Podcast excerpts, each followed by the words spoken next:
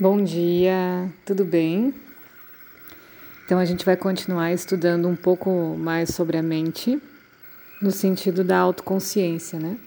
Que a mente é uma ferramenta extremamente importante para a gente começar a projetar um corpo de saúde e uma disposição para ir atrás do que a gente almeja. O Ayurveda é um dos ramos dos Vedas que cuida da parte de cura, de saúde do yogi. Então, é a medicina do yogi. A yoga é o aspecto espiritual do Ayurveda. Tanto que a gente utiliza em algum, nos processos finais ali de atendimento com Ayurveda, a gente fala do último aspecto, que é o aspecto espiritual, e a gente usa algumas técnicas de yoga da respiração, meditação. Uh, durante o processo de desenvolvimento físico, a gente solicita também alguns ou mantras ou asanas, né? Para quem já faz yoga, principalmente, vai adequando a prática ao que a gente está buscando na eliminação de toxinas e focar a atenção para algumas partes do corpo. E a parte de psicologia do Ayurveda é o ramo terapêutico da yoga.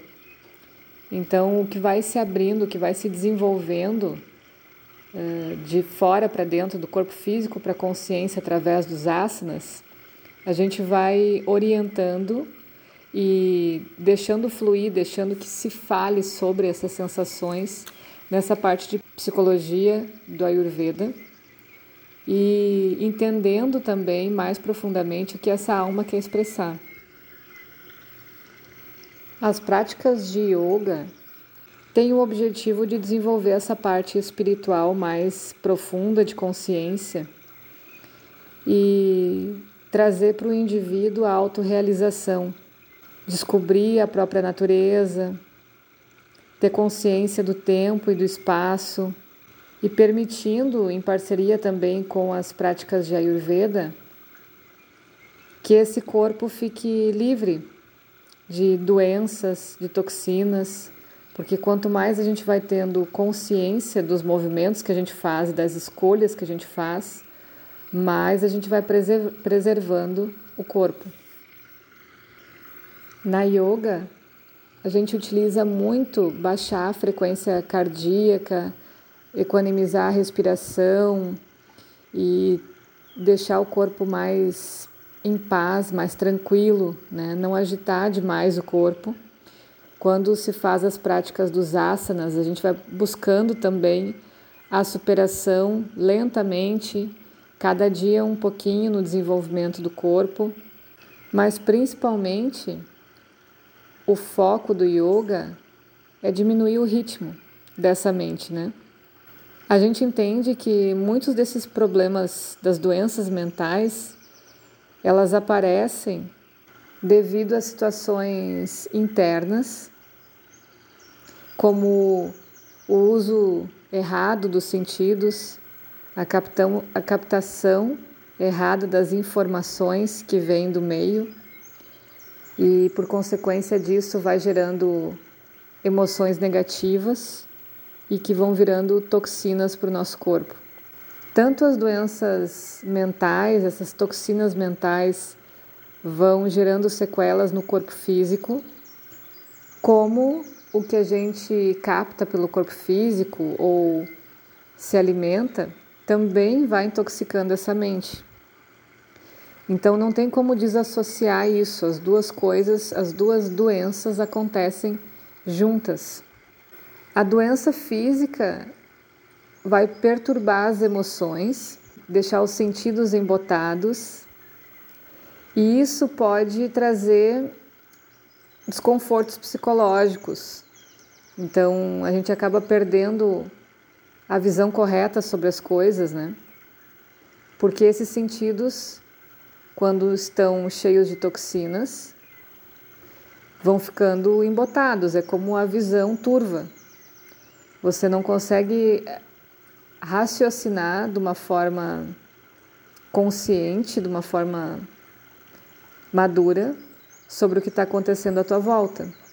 Então, quanto mais a gente deixa esse corpo doente, mais essa mente vai ficando embotada e com sérias dificuldades de entender o que acontece à nossa volta. Por isso, muitas situações de desequilíbrios psicológicos acabam se desenvolvendo. E aí as pessoas precisam procurar recursos né, para se entender e para desenrolar muitas vezes situações que estão há anos enosadas de conflitos, de conflitos internos, de conflitos com outras pessoas, porque houve uma intoxicação contínua durante muitos anos. Por consequência, os desequilíbrios psicológicos acarretam grandes problemas no corpo físico também, né? Porque a gente deixa de prestar atenção, uma experiência mais leve, quando a gente está com algum desequilíbrio psicológico, a gente não cuida da nossa alimentação e da nossa comunicação com outras pessoas, das nossas relações, né? E isso acaba trazendo problema para o coração, para os nervos e baixando a nossa imunidade, enfraquecendo essa resistência física que a gente tem e que a gente precisa dela para superar as tarefas do dia a dia e ir atrás dos nossos objetivos. Mas ainda que boa parte de nós não tenha problemas físicos mais graves, a gente acaba tendo inquietações psicológicas. E é o meio onde eu vivo, recebo bastante pessoas lá na clínica, né, em busca de tratamentos assim, de acompanhamentos assim. Então, aparentemente, a pessoa não está doente, não tem nada. Mas quando acaba, acaba abrindo a caixa de Pandora, né, acaba falando sobre a sua vida e seus pensamentos, existem desequilíbrios sérios ali na parte psicológica. Normalmente, esses desequilíbrios começam a aparecer com a sensação de solidão, de as pessoas não se sentem pertencendo a algum lugar, não se sentem amados ou admirados pelas pessoas à sua volta, seus familiares, né? Pode desenvolver a raiva, que é o que a gente vê na rua e no dia a dia, né? Tensão e ansiedade. Então isso é fácil de mascarar através dos remédios que a gente tem disponíveis hoje em dia então, por isso que vai retardando cada vez mais a real cura dessas doenças psicológicas, porque a gente acaba mascarando com remédio. Todos esses desequilíbrios psicológicos vão levar a um enfraquecimento dessa energia física, porque é o que eu chamo de escape de energia. Quando existe um desequilíbrio psicológico, você coloca muita energia nesse movimento nesses pensamentos, nessas emoções, né? E acaba com certeza diminuindo a quantidade de energia que você tem para o corpo funcionar bem. Quando a gente faz aqueles exercícios de meditação nos atendimentos, né, de relaxamento total do corpo, a maioria das pessoas relata que quando volta, quando está pronto assim o procedimento, esquecem completamente o que estavam fazendo antes de chegar ali, né? Parece que a vida começou naquele momento ali. E o corpo está bem descansado, bem relaxado e dá aquela sensação de reset, assim, de começar de novo. Ah, agora eu vou. Devagarinho, assim, conforme o passar do dia, as pessoas vão lembrando dos problemas e vão pesando tudo aquilo de novo, né?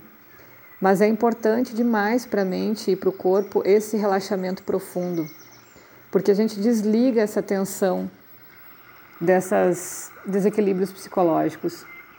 E isso é um dos fatores que impede a gente de realizar o que a gente deseja, né?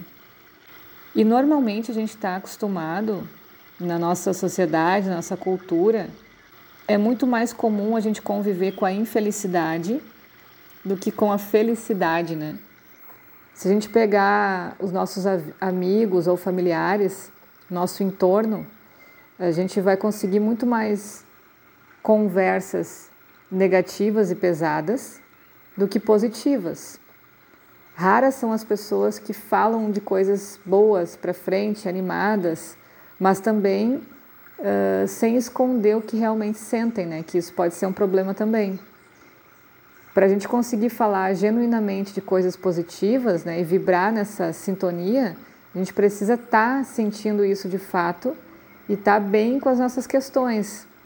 Não adianta só não falar do mal, mas vibrar e, e proteger o mal dentro de si, né? Outra coisa que culturalmente nos faz mal é essa necessidade de estar sempre em atividade. Sempre tem que estar fazendo algo, sempre tem que estar, não sei o que, mas não pode estar parado. Se tiver parado, é subjugado, né? Então, não para para refletir, não para para vislumbrar o que quer fazer, como vai fazer e dar uma atenção quando está executando alguma tarefa. Essa, esse excesso de atividade também causa muitos problemas psicológicos. E a gente precisa muito mais da paz, de uma conversa tranquila, uma conversa inspiradora, de se sentir satisfeito com as coisas que a gente está fazendo. E isso não é difícil, é só a gente observar o que a gente está fazendo, né? Quando faz no automático é muito uh, raro quem percebe tudo que fez de bom naquele dia, porque só foi fazendo, fazendo, fazendo, fazendo. Outra coisa que essa agitação cultural nos enrola as pernas é que a gente nunca está satisfeito com o que a gente tem, sempre quer coisas novas. Então, as metas fazem muito isso com a gente. Os, as cobranças sociais, casa, carro, filho, faculdade, tarará, tarará, não fazem você parar para pensar no que realmente você quer e se você já está satisfeito com aquilo, né? Se é realmente esse caminho que você quer seguir, caminho que todo mundo percorreu, ou de repente você quer fazer um caminho diferente. E o próprio prazer de cada etapa conquistada, a gente tem um tempo para se sentir realizado e se sentir satisfeito com o que a gente tem. Poder agradecer, né? A gente está sempre acumulando coisas e não se permite relaxar ou ficar parado, descansando.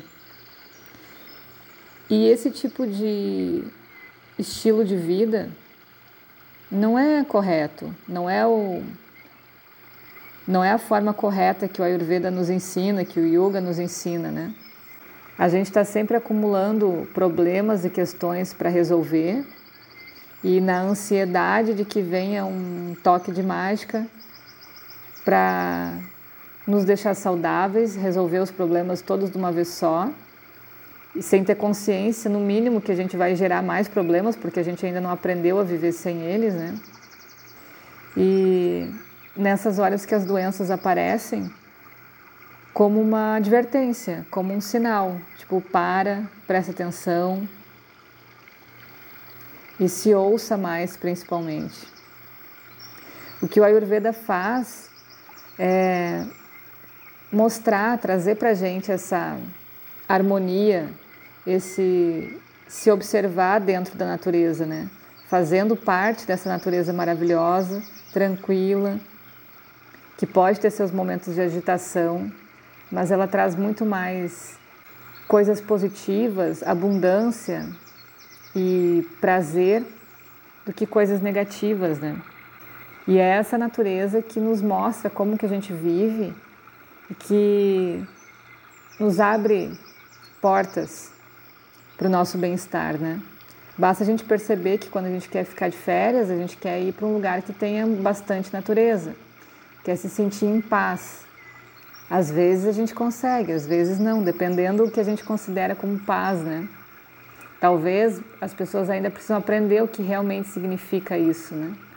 Porque não significa você sair de um ano inteiro agitado de trabalho da cidade e ir para uma praia mega badalada que vai ter o mesmo agito e a mesma cobrança e não mudou nada, só trocou o cenário, mas em paz não ficou.